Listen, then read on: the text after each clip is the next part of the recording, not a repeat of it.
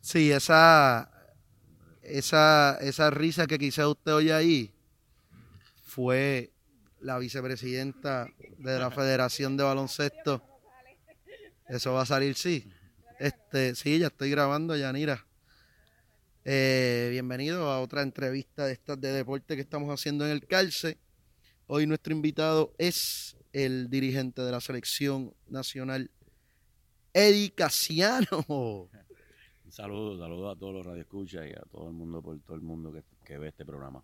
Bueno, quisiéramos que tener radio escucha porque no tenemos. Este, esto, esto sería como que para internet. Ah, pues. Este, Eddie, ¿dónde estamos? Pues estamos esperando que lleguen los jugadores que nos deben estar ya para empezar a llegar del 17 al 18 de este mes. Tenemos cuatro días que podemos dar de práctica para prepararnos para el juego de, del primer juego que es contra Argentina. Luego el 25 contra Uruguay, que esos dos juegos para mí son bien importantes. Eddie, ese juego de Uruguay, este, quería preguntarte algo porque estuve viendo y chequeando más o menos eh, lo, que transmitieron por FIBA. Me pareció bien curioso en un corte que hacen para comerciales con Magnano. Eh, Magnano es un tipo old school que no se deja poner el micrófono. Esta es como que la primera vez que le ponen un micrófono, según tengo entendido. Este y, y él dijo algo que es que Puerto Rico siempre juega en la misma ofensiva. Eso es lo que le estaba diciendo. Este Magnano es pana tuyo, pero tú sabes que esto es guerra. Eh, Háblame de eso, de eso, de eso lo que dijo. Es lo que llevamos diciendo nosotros aquí en Puerto Rico por los últimos 10 años. Lo que pasa es que cuando lo escuchan de otro, otra persona, otro dirigente en contra de nosotros, le damos la credibilidad.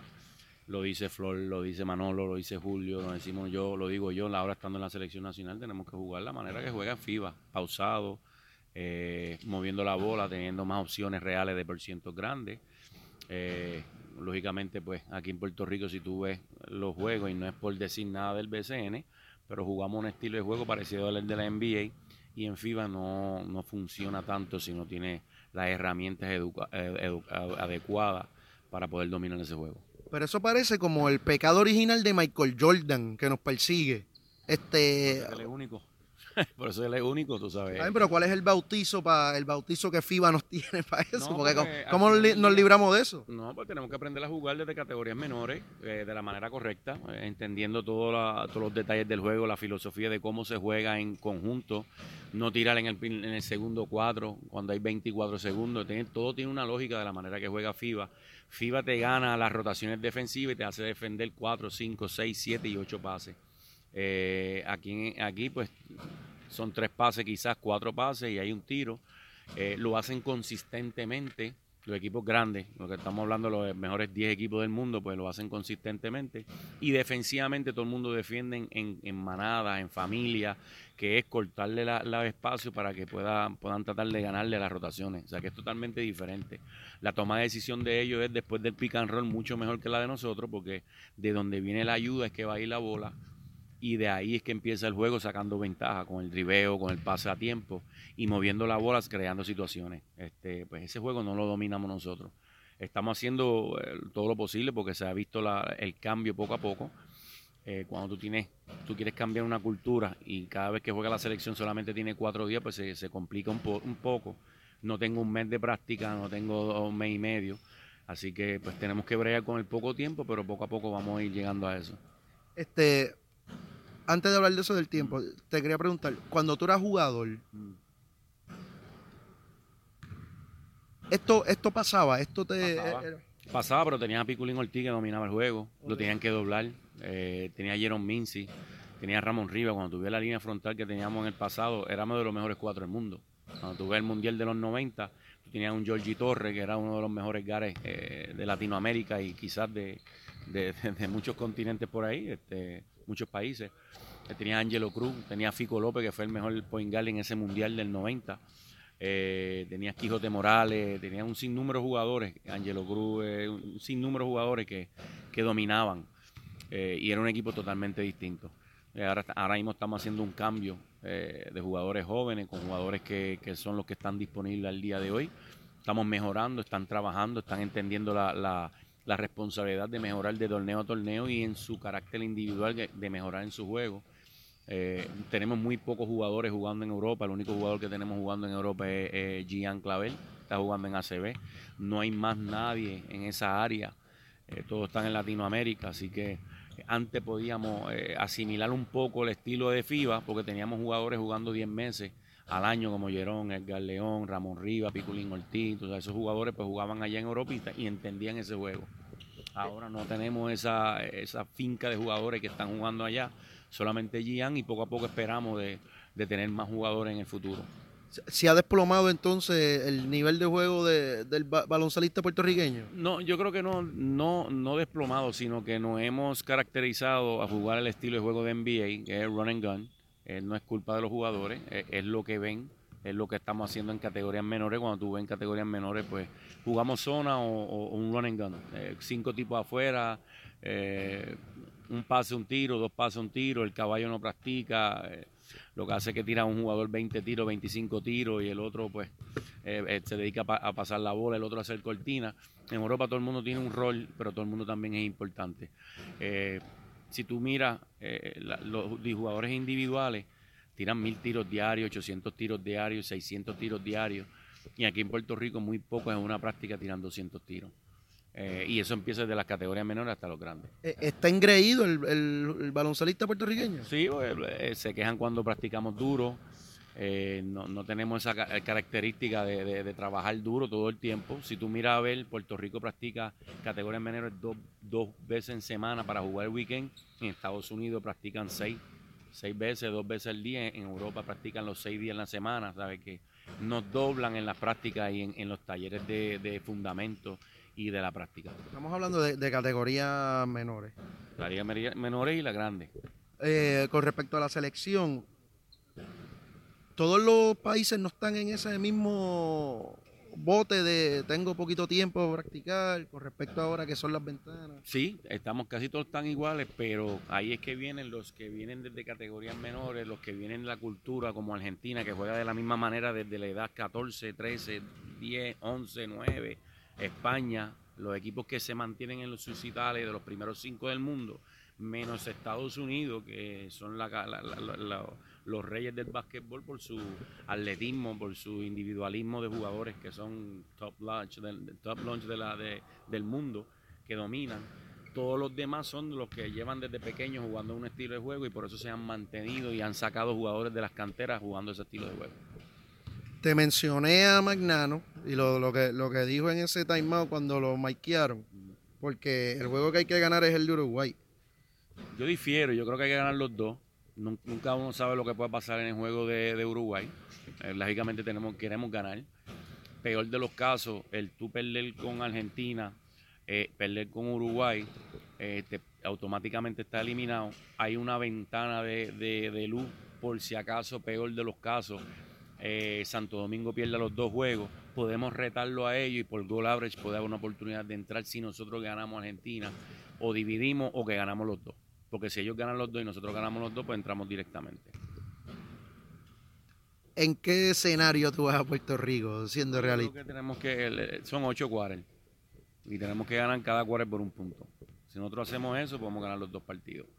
Eh, aquí, cada quarter por un punto, ganar un quarter por un punto y empatar el. Empatar. Eso es lo, único que uno puede hacer. Eh, y trabajar lo mejor posible. Ya Dios sabe lo que va a suceder. Yo, eso de la presión que hay que ganar. mira, es un partido, es un juego que vamos a competir. Tenemos nuestra fanaticada y estamos en nuestra cancha. Eh, tenemos, tenemos un buen grupo. Eh, yo creo que tenemos grandes oportunidades de cualificar y yo creo que vamos a cualificar. Hay que preguntarte por varios jugadores. Quiero empezar con el que se reunió con Barea hace una semana, que fue Tyler Davis.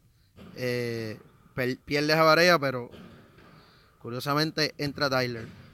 Pues mira, eh, Jung fue a visitar a, Tyler Davis, se reunió con, Tyler Davis, luego fueron a visitar a, a Barea. O sea, ya cuando ellos llegaron allí ya se había hablado, ya estaba la reunión de que ya iba a jugar. Ellos visitan a Barea eh, y lógicamente le dan la noticia y, y, pues que Barea siempre está pendiente, toda la selección siempre habla, manda mensajes. Eh, es, un, es un plus para nosotros. Eh, vamos a tener a Ramón Clemente, eh, que debe llegar en cualquier momento. Eh, Ese, es tu, a lo- los postes en el cuadro. es uno de los, de los postes que puede ayudar.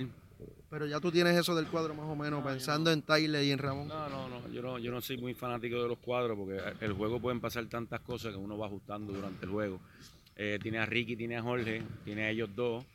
Hay que ver qué otro, cuál va a ser el quinto poste, si me voy con un jugador híbrido o me voy con un 3. vamos a estar buscando alternativas. Eh, Holland, hay una posibilidad que llegue. Eh, esperamos que esté aquí. Eh, y un point guard que voy a tratar de llevar adicional. Así que yo creo que el, el grupo va a estar bien. Eh, yo creo que van a haber unas cuantas caras nuevas. Lógicamente hay que ver que nadie se lastime, que no todo el mundo practique y que estemos preparados ya para el partido. Eh, Poingal, eh, JJ está machucadito. Él como quiera no iba a jugar. Él como quiera no juega. Como quiera no iba a jugar ahora. Ya reemplazo, si tenemos que buscar un reemplazo de JJ, pues eso lo pensamos cuando lo cualifiquemos. Pero te tengo que preguntar por, por Angelito Rodríguez. Bueno, Angelito tiene una lesión en el hombro. Eh, creo que le hicieron estroscopía.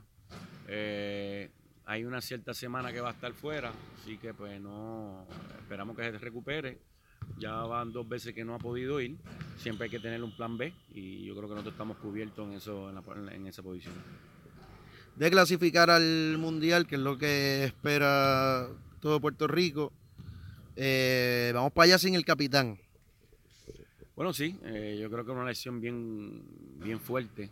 Eh, lógicamente, en cuestiones de la selección nacional, pues uno tiene que buscar alternativas, pero yo prefiero pensar en eso cuando cualifiquemos. No quiero hablar del mundial sin haber cualificado.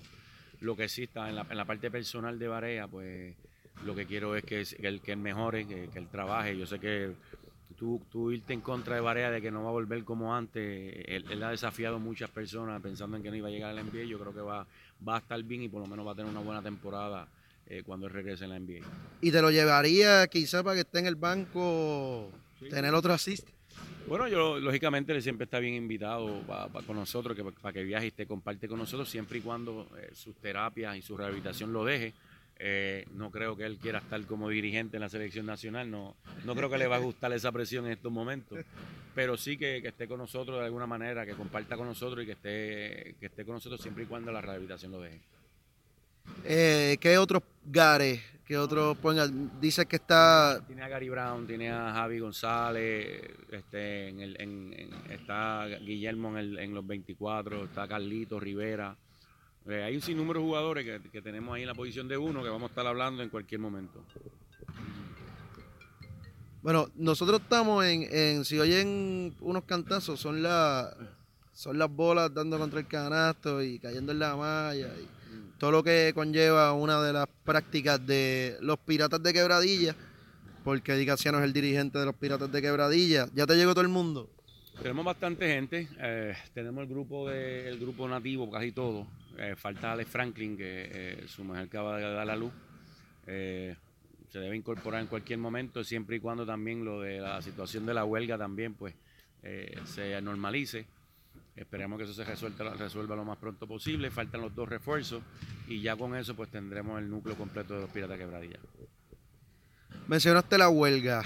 Me parece interesante porque eh, en los tiempos de jugadores, de, los jugadores que rompieron curvas con los topes salariales, hay que decirlo, fue eh, Piculín Ortiz, el señor Jerome Mincy y posiblemente incluso antes que ellos en Puerto Rico, Eddie Casiano. Eddie, ¿tú te llevaste una tortita cuando jugaba o no? Eh, lleve algo. lleve algo, lleve algo. No, mira, eh, eh, respeto a ambas partes. Ya uno, uno tiene casi 50 años, tengo 46 ya larguito. Eh, entiendo ambas partes. Estamos pasando por una situación incómoda, tanto económicamente como socialmente en Puerto Rico. Entiendo la parte de jugador porque fui jugador. Así que yo creo que a la larga esto se debe, se debe normalizar y ambas partes puedan quedar satisfechos. En los dirigentes no pasa eso, sí. Son ocho dirigentes nada más que están trabajando. eh, lógicamente debemos tener una asociación, es algo que, que debemos. Pero pues aquí en Puerto Rico, pues los dirigentes, eh, muchos pues cuando uno está en la cuerda floja están llamando para cumbar el trabajo a otro. Así que no creo que la asociación se pueda hacer en estos momentos. No me digas que, que ya te están metiendo el pie antes de eso empezar. pasa, eso pasa, pero eso son cosas que pasan bobas, pero es normal, es normal, eso es normal ya.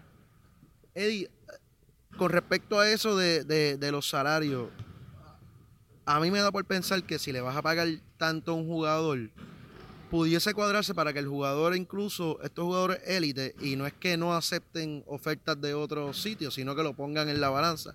Estos jugadores élites que se quedan jugando acá en Puerto Rico, se queden todo el año y trabajarlos con la federación para seguir entrenando, quizás una tener un pool de talento todo el año. Bueno, sí, podemos, podemos dialogar y diferentes alternativas, pero al final del día los jugadores viven de esto, eh, van a buscar su mejor, su mejor contrato y lo apoderado y todo el mundo va a buscar lo mejor para ellos también, para poder pagar y cumplir. Me gustaría tener los jugadores aquí en Puerto Rico trabajando todo el año, pero yo creo que no hay el, capital para hacer eso. Cada cual tiene que buscar su profesión fuera de Puerto Rico y trabajar fuera de, en sus diferentes países para que puedan compensar con el dinero que hacen aquí en cuatro meses. Tú, tú ahora diriges Quebradilla, eh, bastante candela que sacaste en la, en la Pedro Hernández Vieja, este coliseo está de show. ¿Qué, tú recuerdas de, de, aquel, de aquella cancha y de aquellos tiempos 90, 2000? Bueno, 80. Pues mira, yo tengo un compañero del staff de nosotros de Orlando Vega, eso lo hablamos ah, a cada rato. Eh, sacábamos candela. Eh, Quebradilla era uno de los mejores equipos, siempre estuvo entre los mejores. Tenían un, magnífico grupo eh, que eran de chamaquito. Estaba Larry Ayuso, Sharif Fajardo, Orlando, Richie, Ricardo. Eso es así. los Sharif. Sharif Fajardo. O sea, no, tenían. y al Lockhart. Tenían unos caballos y, siempre eran juegos grandes y difíciles. Especialmente ganar en la Pedro Hernández. Me acuerdo el campeonato del 97, la semifinal fue contra, contra ellos. Para mí, ellos tenían un mejor equipo. No, y, tenía, y tenían a Manolo y a. Eso fue después. Ellos tenían a Raymond Dalmau para esa fecha. Este, pero tenían un equipazo. Eh, y, ganamos en séptimo juego. Lógicamente teníamos un buen dirigente como Miguel Mercado, que era bien astuto y un dirigente que sabía sacar los juegos al final, especialmente los juegos grandes. Eh, pero era una franquicia histórica. Y el calor que hacía en la Vedra Hernández. No, no, y la presión. Los fanáticos estaban encima, los fanáticos ponen presión. Eh, es, una, es de las pocas franquicias que tú puedes decir históricas que tú puedes ir a cualquier lado, a cualquier pueblo de Puerto Rico y siempre atraen, atraen este fanáticos. Edicaciano, el baloncesto es como la lucha libre, que cuando usted se pone viejo se vuelve para el camerino técnico. bueno, sí. Porque usted era del camerino rudo cuando era chamaquito, ¿no? Bueno, sí, este, se, uno con, con, el tiempo pues uno es más técnico. Eh, si tú ves el video de Flor Meléndez, con Che Otero, pues ya uno más o menos ya tú sabes cómo era el camerino. Eh, pero uno se acostumbra, uno sabe que es para sacarle lo mejor eh, de cada jugador. Eh, a lo mejor lo pueden ver como que es una falta de respeto, pero hay veces que tiene que hablar, a lo mejor no, no, no hablarle malo al jugador, pero sino que hay que hablarle sus cosas fuertes para que puedan reaccionar, porque al final del día lo que queremos es todo, es ganar el juego. ¿Usted le dice par de cositas a los jugadores? ¿Cuál ha sido el más charlatancito que le ha salido? Todos los jugadores han sido buenos conmigo, ya ellos me conocen y siempre hemos tenido una buena relación. Sí, tengo que ponerme fuerte. Eh, estamos en una época que no se le puede gritar ni se le puede estar hablando tan malo a los jugadores. Eh, ¡Abre el maldito libro! Eh, la cosa. Y nada, pues, pero, pero se le pone, hay que ponerse fuerte, uno le habla siempre con respeto, pero cuando hay que decir las cosas hay que decirle. Muchos jugadores no les gustan que le digan las corregirlo, no les gusta que le digan las cosas negativas, les gustan solamente lo positivo y lo difícil de un coach es que, y, lo, y, lo, y mi trabajo es decir las cosas que a ti no te gustan de, que te escuchar, cuando hace un error, si no lo está haciendo correcto, corregirte. Muchos jugadores a lo mejor se molestan, pero al final del día yo hago mi trabajo, ellos tienen que entenderlo y lógicamente lo hacemos por el bien del jugador y por el bien del equipo y por el bien de la institución y de ganar el juego. Esta es la pregunta que, que, que a casi nadie le gusta. ¿Qué pasa si no clasificamos, Eddie? No clasificamos. Eso así es sencillo. Este, dimos lo vamos a dar lo mejor de nosotros. Puede pasar, este, no hay nada seguro. Eh, pero si no se clasifica, pues hay que seguir trabajando, hay que volver y, reagrupar de nuevo y, volver a buscar jugadores jóvenes, darle oportunidad, buscar un programa que, podamos rejuvenecer el grupo, porque lo de las ventanas es bien difícil jugar con los jugadores de NCAA. Eh, jugar con algunos tipos de jugadores que a lo mejor eh, nos darían más fruto a largo plazo pero no, no le tengo miedo al fracaso, yo creo que eso uno aprende. A mí me tocó la peor, la, peor etapa del baloncesto en Puerto Rico, eh, eh, no creo que por los jugadores, sino por la escasez de jugadores. Tú dices. Sí, como técnico, yo creo que eh, el escasez de jugadores, no hay muchos jugadores como antes. eh, no se pueden usar los jugadores de NCAA, los de universidad y los de high school, no se pueden utilizar. O sea, pues me tocó una, una etapa bien fuerte que no le tengo ningún tipo de miedo al fracaso. Lógicamente eh, me ayudaría a madurar y a, y a mejorar más como coach. Bueno, Edicaciano, ¿qué más le quiere decir a todos esos haters que lo aman usted? haters, los haters te dan el, el plus para tú seguir trabajando. Lógicamente estamos cundidos de eso aquí en Puerto Rico, que, estamos pensando más en lo negativo que en lo positivo, así que nada, nosotros vamos a dar lo mejor de nosotros, nosotros vamos a trabajar, vamos, vamos a salir a jugar 40 minutos y que sea lo que Dios quiera. Usted acabó el año ahí eh, teniendo unas reyertas en radio que después se arreglaron porque el señor Playmaker eh, también pana del calce. Este, después se fueron, usted creo que se fueron a comer eh, taco o algo así, ¿verdad? Tuvimos una reunión cordial, yo creo que sí, es como yo decirte cómo hacer tu programa eh, y cómo hacer las preguntas. Yo, pues, lógicamente, uno, uno en ese momento. Te saliste por el techo y te saliste por el techo. No, yo creo que no. Yo, eh, si tú me conoces, ya tú sabes que cómo, yo me pongo cuando salgo por el techo y cómo hubiese reaccionado y, y, el, y el libro de palabras que yo puedo decir, de palabras malas. Pero eh, tenemos que respetar el trabajo de cada persona. Yo creo que el coaching no es fácil porque todo el mundo cochea después de la jugada solamente hay uno que cochea antes de la jugada y ese tiene que ser yo. Eh, y uno tiene que adivinar algunas veces por la experiencia que tiene uno. No es tan fácil coger un libro y tú cochar, es difícil, si no cualquiera lo haría. A, mí me pareció súper bufiado que se estuvo hablando mucho de la, de la selección y, y, hubo un debate ahí medio nítido. ¿Qué tú crees? No, es normal. Eh, eh, los criterios de cómo yo tomar decisiones y de si debo soñar o debo jugar preseo, pues no creo que sea. Si tú sabes del juego, cuando un equipo no tira un buen por ciento, tiene que saber cómo son los tiros de tres. Pueden ser del doblaje adentro hacia afuera, tiran un por ciento espectacular, pero si no hay doblaje adentro y de afuera tú estás defendiendo los gares, el tiro del por ciento a lo mejor no es, no es muy bueno. Hay que entender el porqué. Y eso es algo que Julio siempre dice, hay que entender el porqué, el qué del porqué y entender el porqué y las razones eh, por lo cual tienen ese por ciento. Y pues, lógicamente yo lo sé, yo lo entiendo porque llevo 30 años. No sé si mucha gente que no lleven tantos años y no entiendan el juego puedan entender eso. ¿Habla con Julio Toro? ¿Desde cuándo no habla con Julio Toro? Cada rato hablamos, cada rato y hablo con Manolo, hablo con Omar, hablo con todos los... Con Manolete. El gran Manolo. Siempre estamos en, comunicación. Bueno, Edicaciano, váyase ahí a, practicar a su equipo. Muchas gracias por sentarse a dialogar aquí con, con el Calce. Gracias a ti, papá. Siempre a la orden. Llévatelo.